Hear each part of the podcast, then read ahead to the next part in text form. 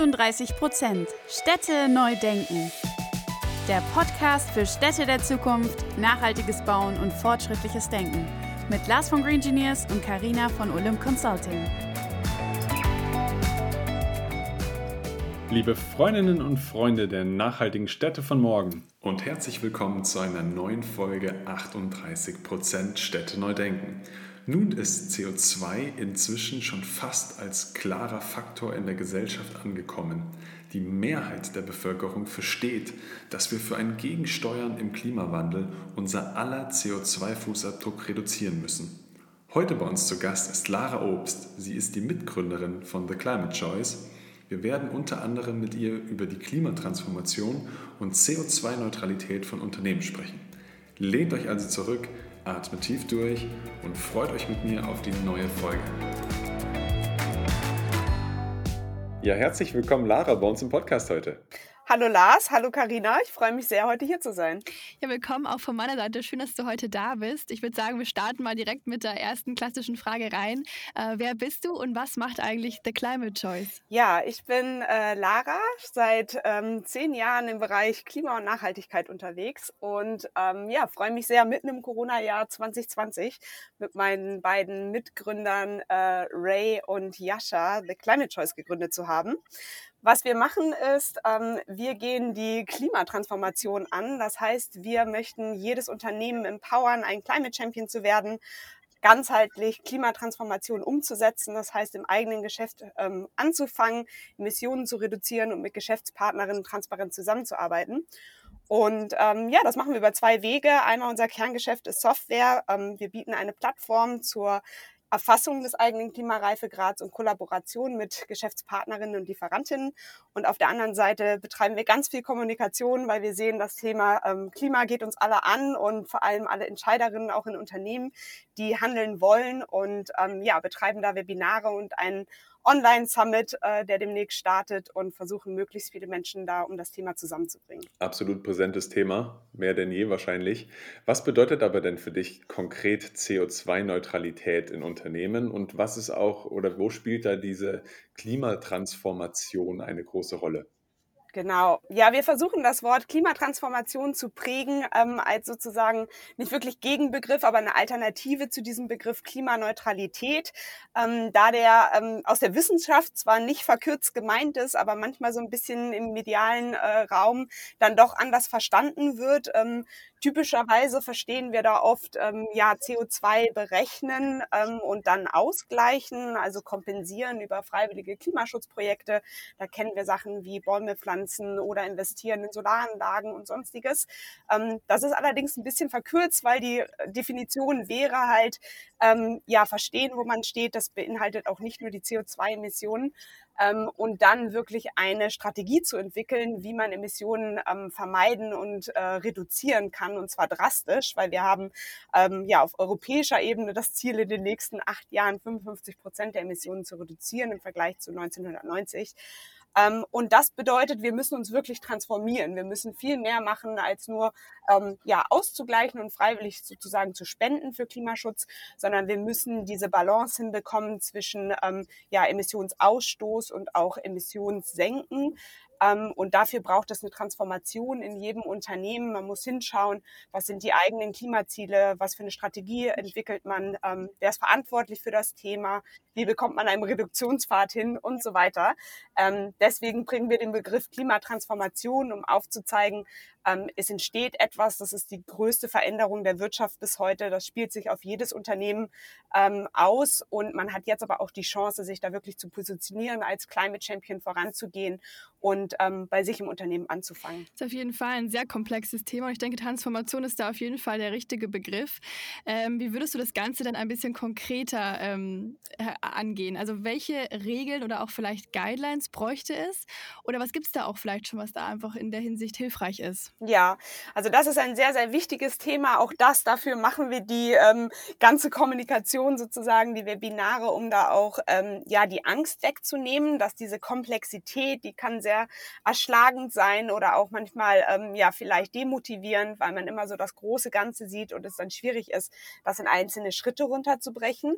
Ähm, also da vorneweg auch, ähm, es gibt Regeln und Guidelines, die einem das Ganze halt auch einfach zugänglich machen und das Wichtigste ist einfach anfangen. Ähm, und zum Glück müssen wir uns diese Regeln auch nicht ausdenken, sondern ähm, ja, die Gesetzgebung ist eigentlich in den letzten Jahren sehr aktiv geworden, fast schon ein bisschen ähm, zu dynamisch, ähm, so dass Unternehmen da teilweise auch aktuell Herausforderungen haben, am Ball zu bleiben. Aber wenn man das so runterbricht, dann ist wirklich mit 2020 mit dem ähm, europäischen Green New Deal ähm, die Vorgabe gekommen, Emissionen stark zu reduzieren. Und das hatte sehr starke Auswirkungen, vor allem auch auf die Finanzmarktregulierung. Ähm, hier wurde besonders von ja, Institutionen, die Kredite vergeben, ähm, gefordert, dass man von Unternehmen einsehen kann, wie stark sie vom Klimawandel betroffen sind und wie sie Risiken managen rund um Klima. Ähm, das heißt auch, wie sie sich eben transformieren, anpassen und dazu sorgen, dass sie weniger Emissionen ähm, ausstoßen und dadurch weniger Risiken haben. Ähm, und dadurch sind ganz viele Guidelines entstanden. Und ähm, wenn man das so ein bisschen runterbrechen will, dann gibt es einfach diese zwei Worte. Es gibt ähm, Regulierungen aus dem äh, finanziellen Reporting und aus dem nicht finanziellen Reporting. Kann man sich einlesen. Äh, CSRD ist, ist so ein Schlagbegriff, ähm, der das zusammenführt. Ähm, und da findet man jetzt für Unternehmen in verschiedenen Bereichen ähm, Guidelines und, und so die, die Baseline davon ist, dass man wirklich ein konsequentes Nachhaltigkeitsmanagement aufsetzt, was die Dimension Klima äh, stark fokussiert. Das heißt, seine Emissionen berechnet, aber eben auch die ganze Klimastrategie ähm, misst, managt und nachvollziehbar macht.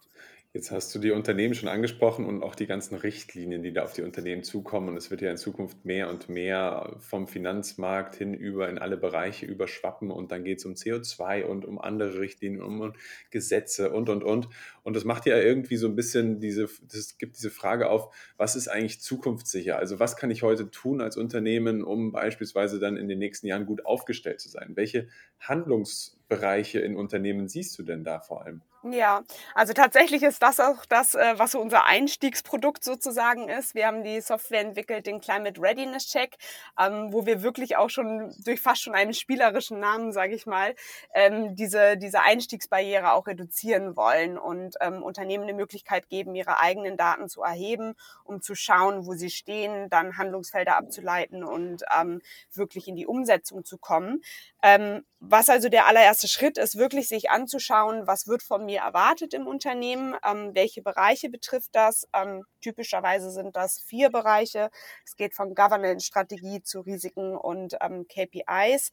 Bedeutet also sowas wie, ähm, wo steht mein Unternehmen ganzheitlich vom Geschäftsmodell, ähm, was für Strategien entwickle ich intern, um äh, das Geschäftsmodell zu transformieren, um eben ähm, Energieeffizienz zu fördern, erneuerbare Energien einzusetzen, aber zum Beispiel auch eine nachhaltige Beschaffung umzusetzen. Ähm, sehr, sehr wichtig, weil die, die Lieferkette eben die meisten Emissionen herstellt und wir diese praktisch ähm, Emissionen durch Produkte und Services einkaufen ähm, und dann auch dabei wirklich am Ball zu bleiben und das Ganze zu kommunizieren und mit seinen Geschäftspartnerinnen zu kollaborieren. Also das eigentlich auch so mit der wichtigste Punkt, den wir immer wieder kommunizieren, ähm, dass das Ganze nicht vom eigenen Unternehmen alleine umsetzbar ist, sondern es braucht eine kleine Community in der Businesswelt. Ähm, wir müssen uns gegenseitig darin unterstützen, Emissionen zu reduzieren. Ähm, das heißt halt wirklich auch schauen, von wem kaufe ich Produkte, Services, können die mir Daten geben über die Emissionen, die sie erzeugen und finde ich vielleicht Geschäftspartnerinnen, die mir auch aufzeigen können,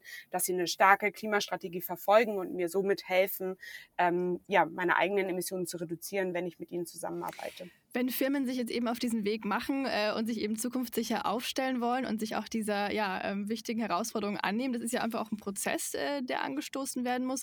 Was sind denn da so die Key-Akteure, würdest du sagen, die da einfach eine Rolle spielen und die da eben auch diesen Prozess ähm, ja, möglich machen? Ja, also mich freut das immer sehr. Ähm, ich lebe ja natürlich auch so in so einer kleinen Bubble, weil die Unternehmen, die mit uns zusammenarbeiten, sind ja gerade die, die auch vorangehen wollen und ähm, die das erkannt haben, dass sie sich ähm, ja anders positionieren können. Aber äh, die Hauptmotivation, äh, die wir da hören, sind tatsächlich auch die eigenen MitarbeiterInnen. Ähm, also tatsächlich entstehen ähm, ja fast überall mit den Unternehmen, die, mit denen wir sprechen, ähm, ja Climate Teams oder ähm, Klimabeauftragte, die sich dem Thema annehmen. Also wirklich vom kleinen und mittelständischen Unternehmen bis zum Konzern, ähm, wo Projektgruppen gegründet werden, wo man sich eben anschaut, was verändert sich alles, was müssen wir tun und die das dann auch am Ende ähm, ja vorantreiben. Also in jedem Unternehmen zählt wieder das Individuum und der Mensch dahinter und jede einzelne Person kann eben eine klimarelevante Entscheidung treffen. Und ähm, ja, Mitarbeiterinnen tragen da stark nach vorne. Ähm, dazu kommen aber natürlich Kundinnen, die danach fragen auch aktiv, ähm, auch gerade im B2B-Bereich, ähm, die von Unternehmen wissen wollen, ähm, wo sie selber stehen, was sie, was sie tun können. Ähm, und dann aber auch wieder das Thema ähm, ja, Finanzinstitute. Das Ganze wird verpflichtend, man muss reporten und da steigt natürlich auch der Druck, sodass es für Unternehmen auch immer relevanter wird, da hinzuschauen. Jetzt sprichst du es auch an, dass Unternehmen sich ja auch mal intern dafür entscheiden oder ob das über MitarbeiterInnen und wie auch immer kommt. Was treibt dich aber persönlich an? Ich meine, du hast jetzt hier ein Unternehmen mitgegründet, was in diesem Bereich tätig ist und es kostet Mut und wir wissen es alle, Karina und ich, wir sind auch Gründer und oder Gründerin und deswegen wissen wir das ja, da gehört noch mehr dazu. Was treibt dich persönlich an? Warum möchtest du die Welt nachhaltiger werden lassen? Ja, das ist eine super Frage. Ähm, ich antworte da meistens auch ganz ehrlich. Ähm, am Ende ist es wahrscheinlich auch eine egoistische egoistische Entscheidung, ähm, mein Leben einfach auch besser zu machen. Ähm, ich habe äh, Klima und Nachhaltigkeit auch im, im Studium ähm, ja vertiefen können und hatte 2014 das Glück, ähm, zusammen mit Professor Dr. Edenhofer zu studieren an der TU Berlin. Ähm, das war damals einer der einzigen WissenschaftlerInnen aus Deutschland, ähm, der zusammen am IPCC-Report gearbeitet hat, also dem Report des Weltklimarats, der alle vier, fünf Jahre veröffentlicht wird, um zu zeigen, wo so der Status quo in Sachen Klima ist.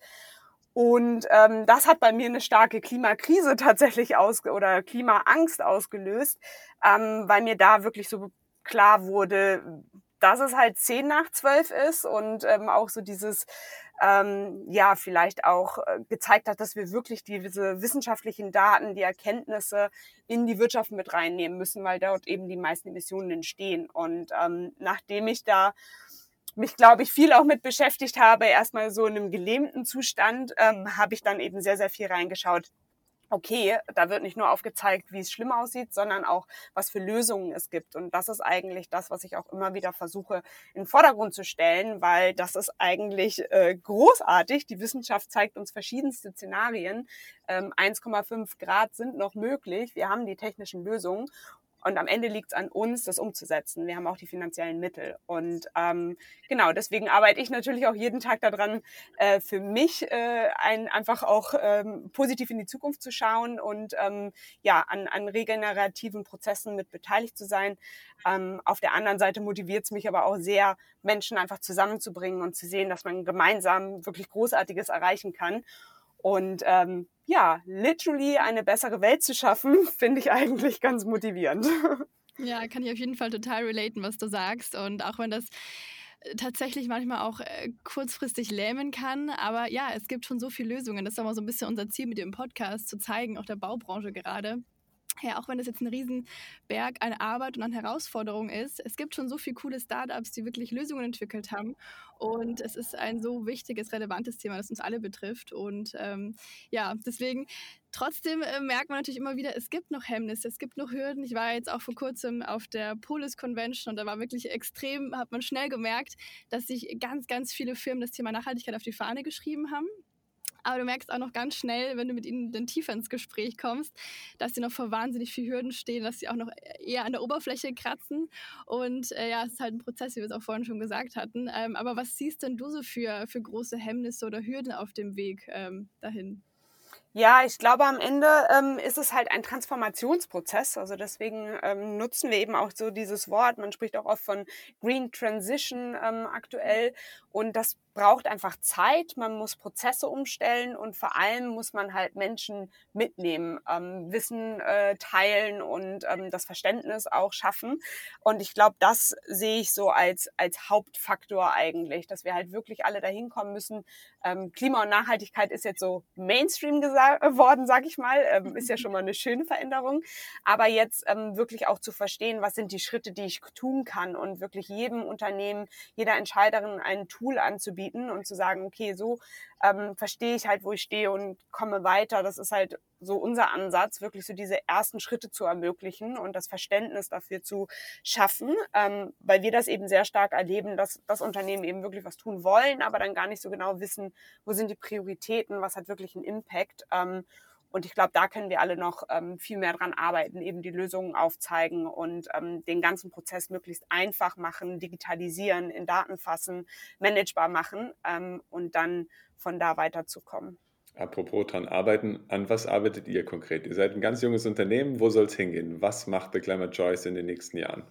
Ja, also wir haben uns schon in den letzten zwei Jahren äh, gefreut über wirklich ähm, ich, ja, großartige Entwicklungen und ähm, großartige Kundinnen, mit denen wir zusammenarbeiten dürfen. Ähm, wir haben angefangen, um vor allem eben mittelständische ähm, Unternehmen zu unterstützen, ihr Klimamanagement ganzheitlich aufzubauen, das Ganze in Daten zu bringen und ähm, ja vernetzbar und teilbar zu machen. Inzwischen ähm, arbeiten wir sehr stark auch mit Konzernen zusammen. Ähm, ein Kunde, den wir immer sehr gerne nennen dürfen, ist äh, O2 Telefonica, ähm, mit denen wir unsere Software jetzt ähm, inzwischen ausgerollt haben und zwar ähm, mit ähm, ja, 1000 Lieferantinnen. Das heißt, ähm, wir schauen hierhin nicht nur, was macht das einzelne Unternehmen, sondern besonders, ähm, was machen eben auch äh, die Geschäftspartnerinnen, die Lieferanten. Das heißt, wir stellen unsere Plattform zur Verfügung, um äh, Lieferanten ähm, Befragungen und Bewertungen zu machen ähm, und hier dann jedes einzelne Unternehmen, also jeden Lieferant zu empowern, ähm, die eigenen Klima-Performance äh, zu verbessern, ganz konkret Maßnahmen einzuleiten und das dann wieder tracken und reporten zu können, sodass wirklich Lieferketten, ähm, Lieferketten transparent werden und Emissionen entlang ähm, dieser reduzierbar werden. Und äh, das ist eine sehr, sehr spannende Entwicklung für uns, dass wir da wirklich so die beiden Seiten Großkonzerne, Mittelstand zusammenführen und ähm, an der Veränderung von Geschäftsbeziehungen arbeiten. Und ähm, ja, das ist auch das, wo wir uns freuen, das beim Climate Summit jetzt am 2. und 3. Juni ähm, online äh, zusammenzuführen. Wir haben äh, inzwischen das dritte Jahr unsere Konferenz. Wir haben damit gleich am Anfang gestartet ähm, wo wir wirklich hunderte Entscheiderinnen aus Unternehmen einladen. Ähm, wir haben von, von Klima- und ähm, Procurement-Seite ähm, Entscheiderinnen mit dabei, die dann teilen, was so ihre Herausforderungen und Best Practices sind, sich dem Thema anzunehmen, weil ähm, ja, wir haben darüber gesprochen, es gibt zwar viele Regulationen, aber wie das so ganz genau in der Praxis aussieht, das wollen wir natürlich auch gemeinsam untersuchen und, und teilbar machen und erfahrbar machen. Und da freue ich mich wahnsinnig drauf, ähm, dass wir da so eine große Community haben, die, die wirklich gemeinsam ähm, an der Lösung arbeitet und, und ihre Erfahrungen dann auch austauscht. Voll, klingt auf jeden Fall super. Wir sind schon am Ende von unserem Podcast angekommen und haben äh, jetzt unsere berühmte letzte Frage und ich bin gespannt, was du sagst. Und zwar, stell dir mal vor, wir sind jetzt schon in 2035 und du läufst durch die Städte der Zukunft. Ähm, was siehst du oder wie stellst du sie dir auch vor? Ich würde sie mir sehr grün vorstellen und äh, so, dass wir viel Raum für, für Menschen und Natur haben. Äh, am liebsten viele Parks und äh, wunderbare Fahrradstrecken, ähm, die getrennt sind von der Straße, so dass ich äh, nicht wie in Berlin sonst mit ein bisschen unsicherem Gefühl auf dem Rad sitze. Ähm, und sehr gerne hätte ich auch ähm, an den äh, Litfaßsäulen oder digitalen äh, Plattformen, die wir da haben, ähm, dick dran geschrieben, wir haben das Klimaziel erreicht, ähm, 60 Prozent Emissionen reduziert, ähm, den Rest schaffen wir auch noch. Äh, das würde ich mich freuen, äh, unter einem Baum auf dieses Plakat zu schauen. Mega Ansatz, cool. Also klares Ziel, finde ich super. Auch das sowieso Grün- und Radwege stehe ich auch voll drauf. Ähm, vielen, vielen Dank, Lara, dass du heute bei unserem Podcast warst und auch für die Eindrücke von The Climate Choice. Ähm, auf jeden Fall eine sehr, sehr spannende Thematik, die ihr angeht, die allumgreifend natürlich auch für die Baubranche wichtig ist. Deswegen vielen Dank heute für dein Kommen und wir freuen uns auf den weiteren Austausch mit dir. Ja, danke ihr zwei. Hat mir sehr viel Spaß gemacht und ähm, freue mich, weitere Podcasts